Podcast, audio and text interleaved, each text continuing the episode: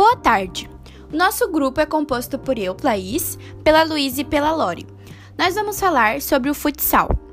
O futsal é um esporte coletivo disputado em quadra, no qual cada time tem cinco jogadores. A origem do futsal. O futsal surgiu nos anos 30, no Uruguai. O responsável foi o professor de educação física João Carlos, da ACM, Associação Cristã de Moços. No início era chamado de indoor football. Na tradução literal, significa futebol no interior. Logo depois de ser inventado, o futsal chegou ao Brasil em 1935. Aqui ele passou a ser chamado de futebol de salão. Ainda no início, poderíamos encontrar sete jogadores em cada equipe, 14 no total. Mais tarde, e com as novas formulações, esse número foi reduzido para 10 no total. Também devemos ressaltar o peso da bola, que a princípio era mais leve. Com os chutes, por exemplo, era mais fácil ela sair da quadra. Portanto, mediante observações, o seu peso foi sendo aumentado. Atualmente, a bola de futsal é mais pesada do que de futebol de campo. Sua circunferência está entre 62 e 64 centímetros e um peso que varia de 400 a 440 gramas.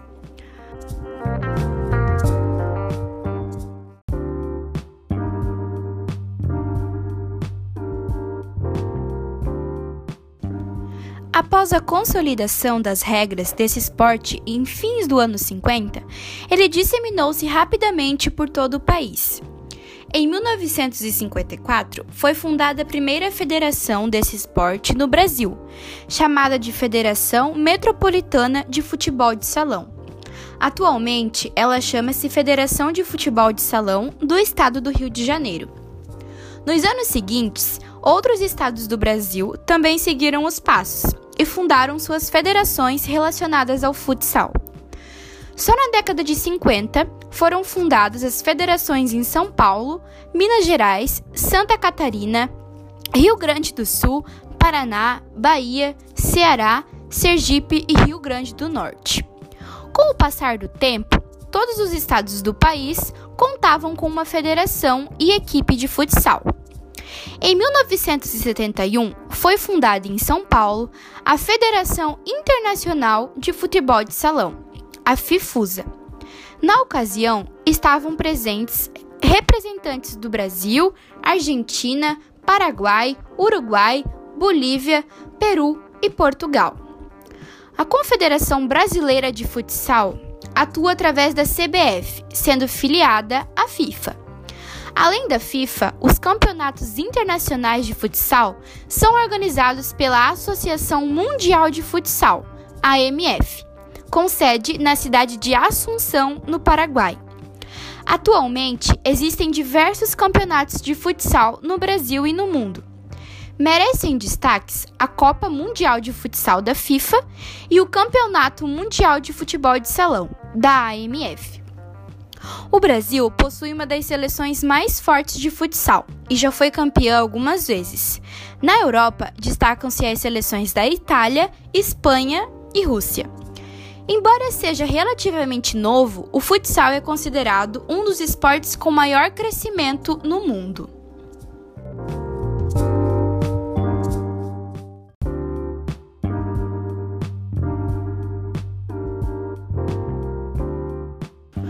Agora vamos falar um pouco sobre o futsal feminino. Pode ser até difícil de imaginar, mas até 1981 as mulheres não podiam participar de alguns esportes, entre eles o futsal e o futebol. A participação feminina deixou de ser restrita apenas às arquibancadas somente em 1983.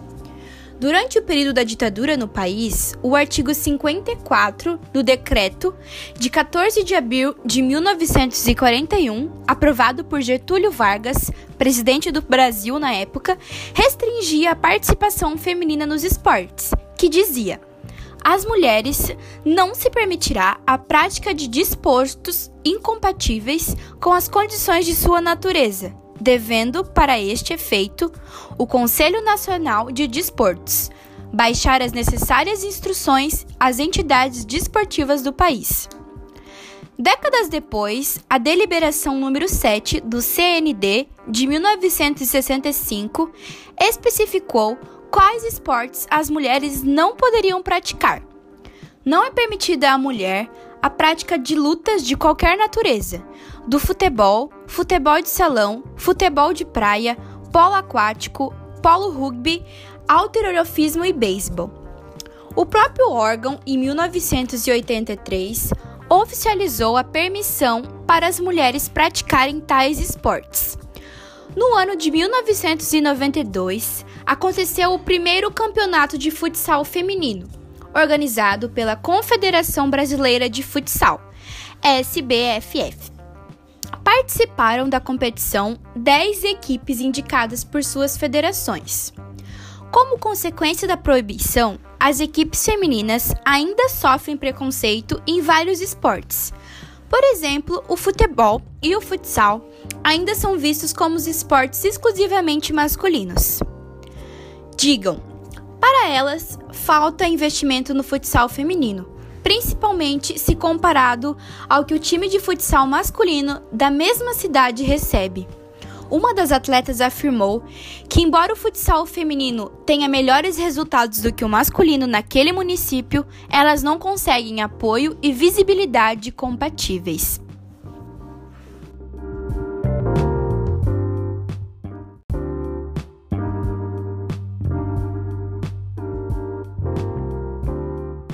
Com mais de 80 anos de história, o futsal é disputado em âmbitos internacionais e nacionais.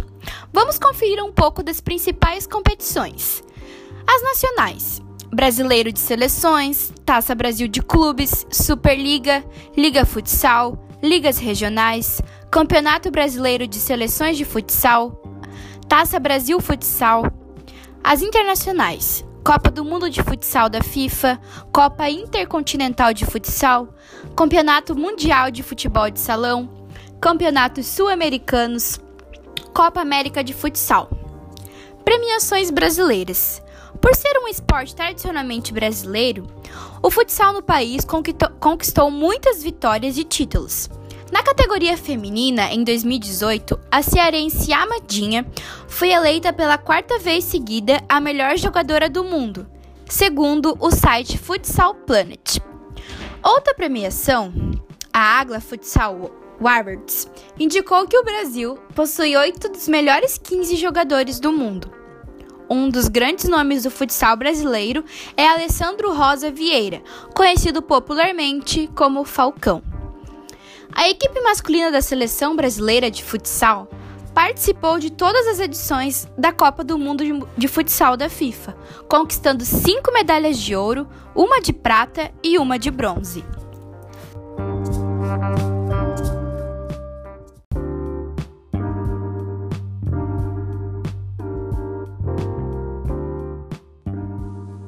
Eu vou falar sobre os fundamentos do futsal.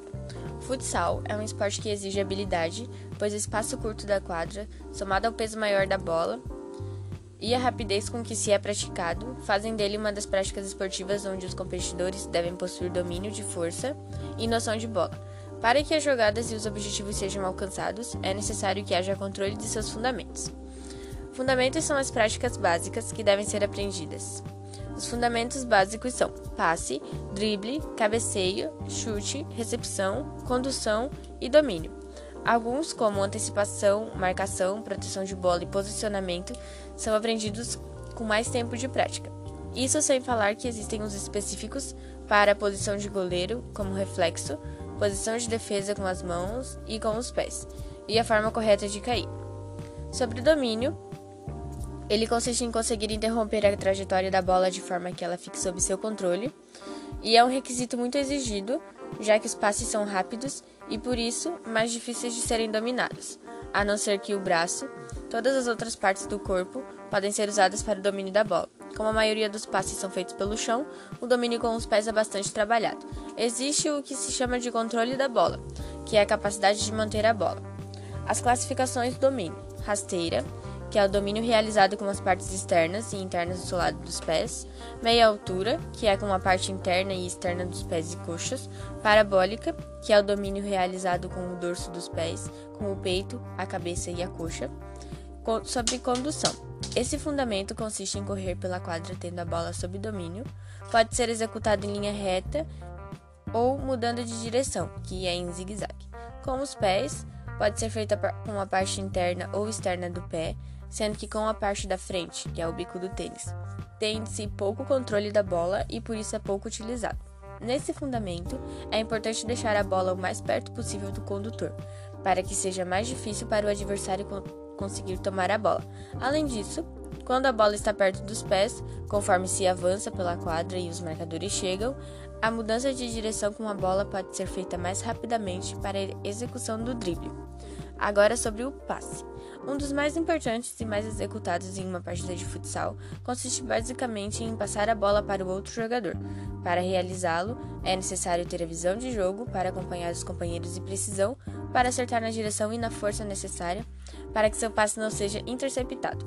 O passe pelo chão é o mais utilizado pela rapidez exigida. Pelo chão, a bola corre mais rápido e por isso tem menor possibilidade de ser roubada pelo adversário. Existe também o passe pelo alto que, apesar de demorar mais para alcançar seu destino, tem menos possibilidade de ser interceptado. Existem diversas variações de passe, como o passe de letra, passe de peito, de cabeça, de calcanhar e todos que a criatividade permita inventar. Agora sobre as classificações do passe. Quanto à sua trajetória, ele pode ser rasteiro, meia altura ou parabólico, assim como já falamos lá em cima. Em relação à distância, curto, de até 4 metros de um jogador até outro, médio, que é de 4 a 10 metros, ou longo, que é acima de 10 metros. Quanto à sua execução, ela pode ser interna, externa, solado, que é com a parte de baixo do pé, de bico ou de calcanhar. Em relação ao espaço do jogo, paralelo, lateral e diagonal. Sobre o chute, é o ato de bater na bola com os pés com determinado objetivo. Esse destino pode ser a retirada da bola de jogo, acertar outro jogador e, claro, fazer o gol. Esse mesmo objetivo pode ser executado com a cabeça ou com outras partes do corpo, como o peito, por exemplo. O chute defensivo é aquele que busca afastar o perigo do ataque adversário, e ele é feito de forma mais instintiva, portanto não exige muita técnica. Já o ofensivo, ele busca fazer o gol, que requer muita percepção do posicionamento do goleiro adversário, noção de força, precisão e habilidade, assim como o passe, feito com a parte interna do pé, com a externa e com o peito do pé, calcanhar e bico. Geralmente, o chute é feito próximo à trave para dificultar a defesa do goleiro, mas outras técnicas, como chutar no contrapé do goleiro, por cobertura ou colocado, também são importantes para uma boa finalização. Os tipos de chutes. O primeiro é o chute simples. Esse chute é batido com a parte interna ou o dorso do pé. Com ele, há mais probabilidade de conseguir que esse fundamento seja bem executado. O segundo é o chute de bate-pronto. É aquele realizado imediatamente no momento em que a bola toca o chão. O terceiro é o chute de voleio. O quarto é o chute com a bola no ar. O quinto é o chute de biga, que costuma ser mais fácil e realizado com a ponta do pé. O sexto é o chute por cobertura, que é com o pé por debaixo da bola e assim é possível fazer com que ela ganhe altura. Agora vamos falar sobre o drible e finta. Eles são dois fundamentos semelhantes que consistem em passar por um marcador para ter no final da jogada a bola em sua posse. A diferença entre os dois é que o drible é feito com a posse de bola no início do lance. Já a finta é feita sem a posse da bola e chamada também de drible de corpo exigem, dependendo do lance, velocidade, técnica, criatividade, força e gênio. Os dribles podem receber o nome de elástico, chapéu, caneta, são alguns dos dribles executados numa partida. Lembrando que a cada um pode ter nomes diferentes em cada região. A finta pode ser chamada de balanço e gato, vai e vem, pique falso e da marcação. O drible é um dos fundamentos mais valorizados pelos jogadores da parte ofensiva para alcançar o fundamento do chute. Agora vamos falar sobre o cabeceio. Ele é um fundamento defensivo e ofensivo que pode ser realizado entre os jogadores para três finalidades: defender a equipe, passar a bola e marcar um gol. Ou seja, o treinamento deve prever essas situações. A trajetória pode ser em direção ao chão da quadra, para o alto ou em linha reta. O cabeceio é feito parado ou em movimento. Agora vamos falar sobre a antecipação. Ela é um fundamento que acontece quando o jogador ultrapassa o adversário de forma ofensiva e defensiva. Ele é realizado para roubar a bola, começar um ataque, um passe ou até mesmo desarmar o adversário. Agora, proteção de bola. A proteção significa manter a bola em sua posse enquanto você é demarcado pelo adversário. A marcação. Quem marca tem o objetivo de desarmar quem tem a bola, tomando-lhe a mesma ou tirando-a.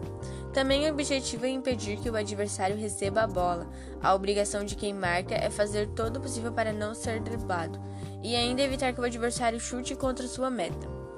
As técnicas a serem aplicadas: marcar o pé de passar o chute, fechando o lado forte de saída e ação do adversário. Empurrar o adversário contra a linha lateral da quadra, diminuindo o ângulo de passe e chute dele. As habilidades do goleiro. Para os goleiros, além dos requisitos já citados, é necessário algumas habilidades especiais, como reflexo, que é uma rápida reação diante a um chute, agilidade, posicionamento, saída de gol, entre outros. As defesas são executadas com qualquer parte do corpo, mas principalmente com as mãos e com os pés.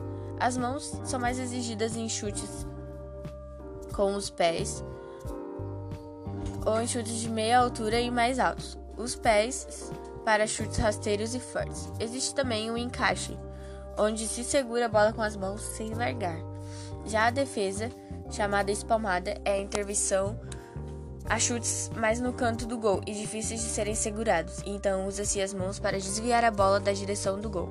A escolha de qual será feita depende da velocidade e da força de chute, porém, a mais segura é o encaixe, já que não dá oportunidade do adversário recuperar a posse de bola, mas se não for possível, é importante sempre espalmar a bola em direção à linha lateral ou de fundo, evitando assim o rebote. Existem ainda outros fundamentos que são aprendidos por meio da prática do futebol, como as técnicas de marcação, antecipação, roubada de bola, posicionamento e proteção de bola.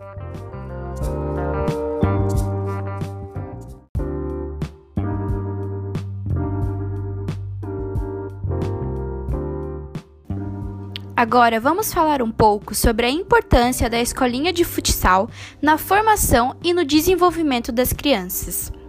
O ensino do futsal para crianças é muito importante, pois contribui para o desenvolvimento infantil como um todo. Dentre as diversas modalidades, ele costuma ser o mais escolhido pelos pequenos no Brasil, sendo uma boa oportunidade para introduzir um esporte na rotina da criança. O futsal conta com mais de 11 milhões de praticantes, superando o futebol, que é o esporte mais querido pelos brasileiros. Esse fator pode ser explicado pela maior facilidade ao se jogar em quadras menores e cobertas. Além disso, o número menor de jogadores necessários contribui para que existam mais jogos e campeonatos infantis nessa modalidade. Apesar de nossas ações motoras serem desenvolvidas desde o nascimento até a terceira idade, é na primeira fase da vida, em média até os 12 anos, que o ser humano consegue adicionar movimentos ao seu repertório com mais facilidade. Isso é muito positivo, uma vez que um gesto motor é adquirido, ele fica guardado na memória e auxilia inúmeras funções que envolvem flexibilidade, coordenação, postura e etc. Portanto, quanto mais a criança for motivada a se exercitar, mais ela vai se desenvolver. A prática de qualquer esporte é uma ótima maneira de desenvolver essas habilidades. Mas o futsal é uma modalidade bem completa nesse quesito, estimulando gestos como receber, passar, chutar, rebater, saltar e correr. Além disso, as crianças reproduzem esses movimentos de forma saudável e espontânea. Elas não são cobradas nem precisam repetir os gestos sistematicamente. Elas simplesmente aparecem a todo momento ao decorrer do jogo. Doenças provenientes de uma vida sedentária, como pressão alta, cardiopatia, diabetes e obesidade, normalmente são desenvolvidas por adultos e pessoas idosas. Atualmente, no entanto, esse problema tem atingido cada vez mais as crianças. Conforme a Associação Brasileira para o Estudo da Obesidade e da Síndrome Metabólica, 15% das crianças brasileiras estão obesas, e a principal causa para essa situação é a alimentação inadequada e a falta de exercícios físicos. Especialmente por isso, a prática de atividades é tão importante nessa fase da vida. Trabalhando e estimulando o condicionamento físico por meio do futsal para as crianças, o sistema cardiorrespiratório se desenvolve de forma mais eficiente. Isso permite uma melhora na capacidade respiratória e acelera o metabolismo, evitando o aparecimento da obesidade infantil e dos distúrbios metabólicos citados acima. Além disso, esse treinamento do condicionamento físico contribui com a formação muscular, óssea e articular dos pequenos, evitando lesões e fazendo com que esses três fatores se desenvolvam em harmonia. Além do aprimoramento físico, a prática do futsal para crianças auxilia o desenvolvimento cognitivo e intelectual. Inclusive, um dos seus grandes benefícios é o aumento da concentração a criança aprende a prestar atenção a diversos detalhes ao mesmo tempo, desenvolvendo a capacidade de foco. Além disso, os pequenos são constantemente instigados a tomar decisões, como por exemplo, em qual lugar da quadra se posicionar para receber um passe, com qual parte do corpo dominar a bola, em que direção se deslocar para receber um passe sem a marcação do adversário, para qual colega passar a bola quando ele estiver em seu domínio, qual adversário marcar, como realizar essa marcação. Essa tomada de decisões constante ajuda a desenvolver o raciocínio, tornando-o mais ágil, rápido e criativo. Quanto mais situações diferentes a criança for submetida ao longo da prática do futsal, maior será o seu repertório disponível para responder às situações que surgirão. E esse desenvolvimento cognitivo desenvolvido no futsal poderá ser utilizado futuramente em diversos outros esportes e situações cotidianas. Por ser um esporte coletivo praticado por milhares de pessoas, o futsal é um dos grandes aliados ao desenvolvimento social infantil. Várias crianças que têm problemas relacionados ao convívio social encontram nessa prática esportiva uma válvula de escape Muitas vezes elas não conseguem fazer amigos e sentem vergonha de falar em público. Com a prática esportiva, no entanto, acabam se soltando e melhorando esse convívio com outras crianças. Durante uma aula de futsal, não há diferença entre os atletas. Todos estão ali pelo mesmo objetivo: jogar bola. Isso torna as crianças mais próximas umas das outras, diminuindo as suas diferenças. Além disso, diversos conceitos importantes para construir uma sociedade melhor são ensinados no futsal. Um deles é o respeito ao adversário. Mesmo que as outras crianças sejam oponentes e diferentes, o jogador aprende que é preciso sempre jogar com respeito, evitando faltas e jogadas que as machuquem. A disciplina para seguir os ensinamentos do, do treinador, o trabalho em grupo e a lealdade aos companheiros também são valores aprendidos pelas crianças que jogam futsal. Com certeza, isso será utilizado em outras situações da vida, tornando os pequenos cidadãos melhores. O último aspecto desenvolvido pelo futsal é a maturidade emocional. Atualmente, é comum que até as crianças se sintam pressionadas, sem saber lidar com as situações e emoções, mas o futsal pode ajudá-los nessa questão. Durante uma partida, a criança experimenta muitas emoções, como a de vencer ou perder um último jogo no último minuto, errar um pênalti. Assim, sentimos como alegria, frustração, superação e tristezas, como elas podem aparecer numa única partida, o que os incentiva a lidar com todos eles naturalmente.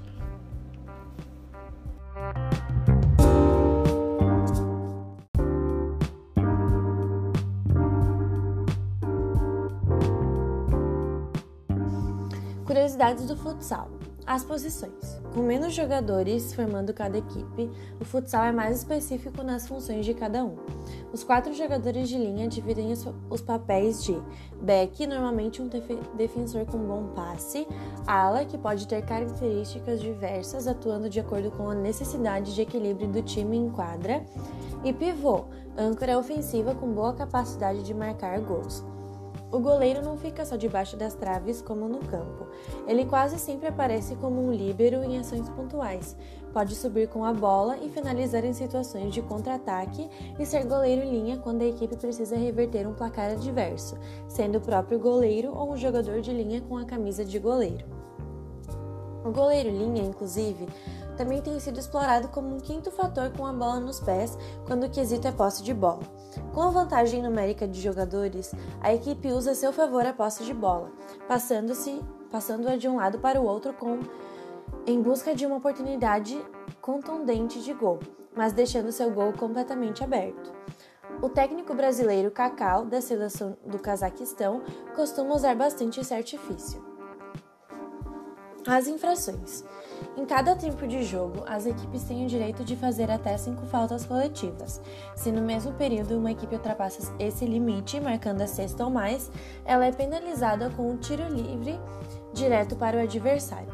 O tiro livre é cobrado de uma marca que fica a 10 metros do gol. O goleiro pode tentar diminuir os ângulos para o cobrador avançando até o limite da sua área. Assim como no futebol, uma falta dentro da, dentro da área é pênalti. A arbitragem. São dois os responsáveis pela arbitragem em quadra no futsal. Um árbitro principal, o mais experiente, gabaritado da dupla, e seu companheiro, o árbitro auxiliar ou adjunto. Eles ficam cada um em um, em um dos extremos da quadra, dividindo a marcação das faltas e periciando saídas de bola, entre outros lances importantes. Fora de quadra, na mesa técnica, fica um responsável pela cronometragem da partida, seja através de um placar eletrônico ou em um relógio cronômetro. E o mesmo e o mesário anotador que reporta súmula, o que reporta na súmula o que acontece em quadras como faltas, cartões, gols, etc. O impedimento com uma dimensão reduzida em comparação ao campo de futebol, a regra do impedimento não existe no futsal. Existiu até o fim da década de 80 e o início dos anos 90. Hoje em dia, o jogo se baseia muito no contra-ataque por conta dessa possibilidade de explorar melhor o posicionamento em quadra. Em razão da velocidade do jogo, o do melhor uso do pivô, o impedimento seria praticamente inviável, mudando o esporte como um todo, desde, desde a disposição tática até as estratégias adotadas em quadra. As substituições. No futsal são menos jogadores, mas as substituições são ilimitadas. Todos os jogadores relacionados para uma partida podem ser utilizados, entrando e saindo de quadra a qualquer momento. Times mais entrosados ou mais bem treinados conseguem efetuar substituições para um ataque, uma defesa específica ou situações como um escanteio ou cobrança de falta. Tudo isso em segundos, o que pede atenção total dos jogadores do banco de reservas o tempo inteiro. Partidas podem ser decididas por conta das substituições. As reposições de bola. O único que coloca a mão na, bola no futsal é o goleiro, seja para defender ou repor a bola em jogo de sua área. Todas as demais, demais reposições, como as cobranças de lateral e escanteio, são feitas com os pés. Praticamente toda lateral ou escanteio é uma jogada potencial para um, para um gol. A probabilidade de uma finalização terminar dentro das redes em uma reposição de bola é muito maior no futsal, sendo as variações das jogadas, jogadas nesses momentos incontáveis. As advertências. Assim como no futebol, o futsal também tem os cartões amarelo e vermelho. Seus valores são os mesmos, sendo amarelo por uma advertência inicial, como o jogador permanecendo em quadra, um segundo amarelo se tornando um vermelho e causando a expulsão do atleta, e o vermelho uma expulsão direta. No entanto, com o menor número de jogadores em quadra, a exclusão definitiva de um jogador tornaria o jogo pouco justo, insustentável para o time, prejudicando numericamente. Por isso, no futsal, o jogador expulso não pode voltar à quadra, mas pode ser reposto por outro jogador nas seguintes situações: após dois minutos ou depois de um gol sofrido por sua equipe. A quadra de jogo. O tamanho ideal da quadra de futsal é de 40 por 20 metros, 40 de comprimento e 20 de largura. E as competições oficiais têm a recomendação de seguir esse padrão. Em uma comparação direta, uma quadra de futsal tem nove vezes menos espaço de jogo do que um campo de futebol, ou seja, representa um décimo de um campo. Esse tamanho faz com que um, que um, com que um jogador de linha corra uma média de 6 km por jogo, em comparação aos 10 km de um jogador de futebol. No entanto, as movimentações costumam ser mais intensas e explosivas, pedindo respostas anaeróbicas dos atletas. A globalização. A modalidade está entre os três mais praticadas do Brasil, principalmente nos inferiores, na base e nas escolas.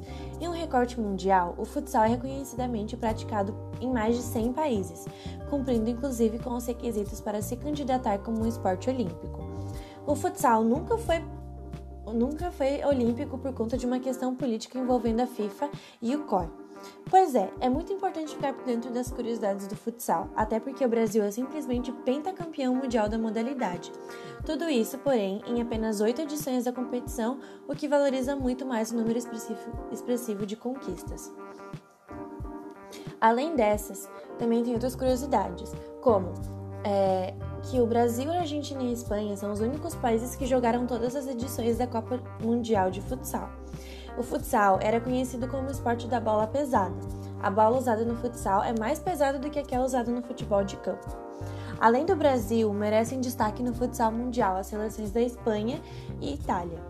Atualmente, o futsal é um dos três esportes mais populares do Brasil. E muitos jogadores de hoje são conhecidos mundialmente em times de futebol de campo, então começando assim suas carreiras no futsal.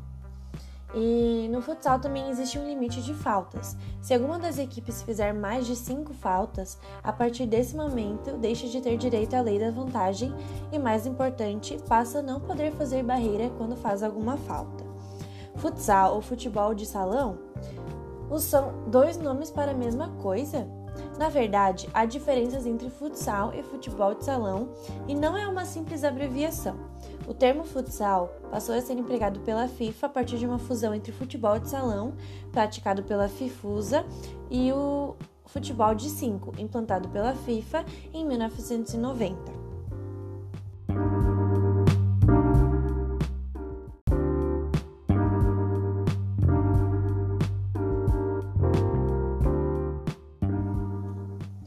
Mas o que mudou nas regras de futsal ao longo dos anos nos últimos anos, o futsal se reinventou para conquistar mais o público e muita coisa mudou. Antes das mudanças, a bola era menor e mais pesada. Existiam bandeirinhas, cobrava-se lateral com as mãos, o juiz dava acréscimo ao tempo de jogo e por aí em diante. Tudo era muito parecido com as regras do futebol de campo, que foram estabelecidas desde o início do bate-bola nas de, nas quadras na década de 30. Em 1989, o futebol de salão popular na América do Sul e o futebol de 5, praticado na Europa, foram fundidos e ganharam o nome de futsal. Foi quando a FIFA assumiu a modalidade. A partir desse momento, a revolução nas regras começou deixando o futsal mais dinâmico, criativo e mais atrativo. Então vamos conhecer o que mudou nas regras do futsal. substituição liberada. Antes das mudanças, cada time tinha, só tinha direito a cinco substituições por jogo, assim como no campo, quem saía não podia mais voltar. A partir de 1995, acabou esse limite e as substituições foram liberadas. Bola. Em 1997, a FIFA deixou a bola jo do jogo mais maior e mais leve. A circunferência aumentou de 62 para 64 centímetros e o limite de peso baixou de 500 gramas para 440 gramas. As partidas ficaram mais rápidas e dinâmicas. Surgiram lances de efeito, como chapéus e voleios, improváveis na era da bola pesada. Área alterada. Até o início da década de 90, gols dentro da área eram proibidos. Assim que assumiu o futsal, a FIFA acabou com essa proibição e aumentou a área. A distância entre as traves e a linha da área passou de 4 para 6 metros. A marca do pênalti, que fica a 7 metros do gol, foi colocada na linha da área, 1 metro mais perto. Goleiro. Antes, o goleiro não podia tocar na bola fora da área nem lançá-la no campo do adversário. A bola tinha que quicar antes no campo de defesa. Pelas novas regras, ele ganhou o direito de lançar a bola além do meio da quadra e jogar com, com pés, inclusive fora da área. Com isso, o goleiro virou um coringa, descendo ao ataque e até fazendo gols. Falta sem barreira. Depois da quinta falta coletiva, a cobrança é sem barreira, porém a marcação de 10 metros só surgiu nos anos 2000 quando a FIFA complementou a regra, determinando que as faltas sem barreira barreiras foram cobradas da marca de tiro livre, a 10 metros do gol. É quase um pênalti. Laterais e escanteio. Até 1989, laterais e escanteios eram cobrados com as mãos e geravam muitos gols aéreos. As regras antigas permitiriam estufar as redes de cabeça dentro da área. Hoje, as saídas de bola são repostas com os pés, uma mudança que causou polêmica. O adversário pode ficar a 3 metros do cobrador, dificultando os lançamentos longos. Cartões. No futsal, o cartão amarelo serve como advertência, igualzinho ao campo. O vermelho também significa expulsão, mas com uma diferença. Depois de dois minutos desfalcada, a equipe pode colocar outro jogador. Durante alguns anos também existiu o cartão azul, que eliminava o infrator, mas permitia que um reserva entrasse no seu lugar imediatamente. Bandeirinhas. Desde a década de 30, o futsal herdou, herdou, do campo os bandeirinhas. Mas pense bem, como não há impedimento, a função deles era só marcar a saída de bola. As cartolas chegaram e essa mesma conclusão trocaram o trio de arbitragem por uma dupla de juízes. Cada um apita de um lado da quadra, mas um deles tem a palavra final nas marcações polêmicas.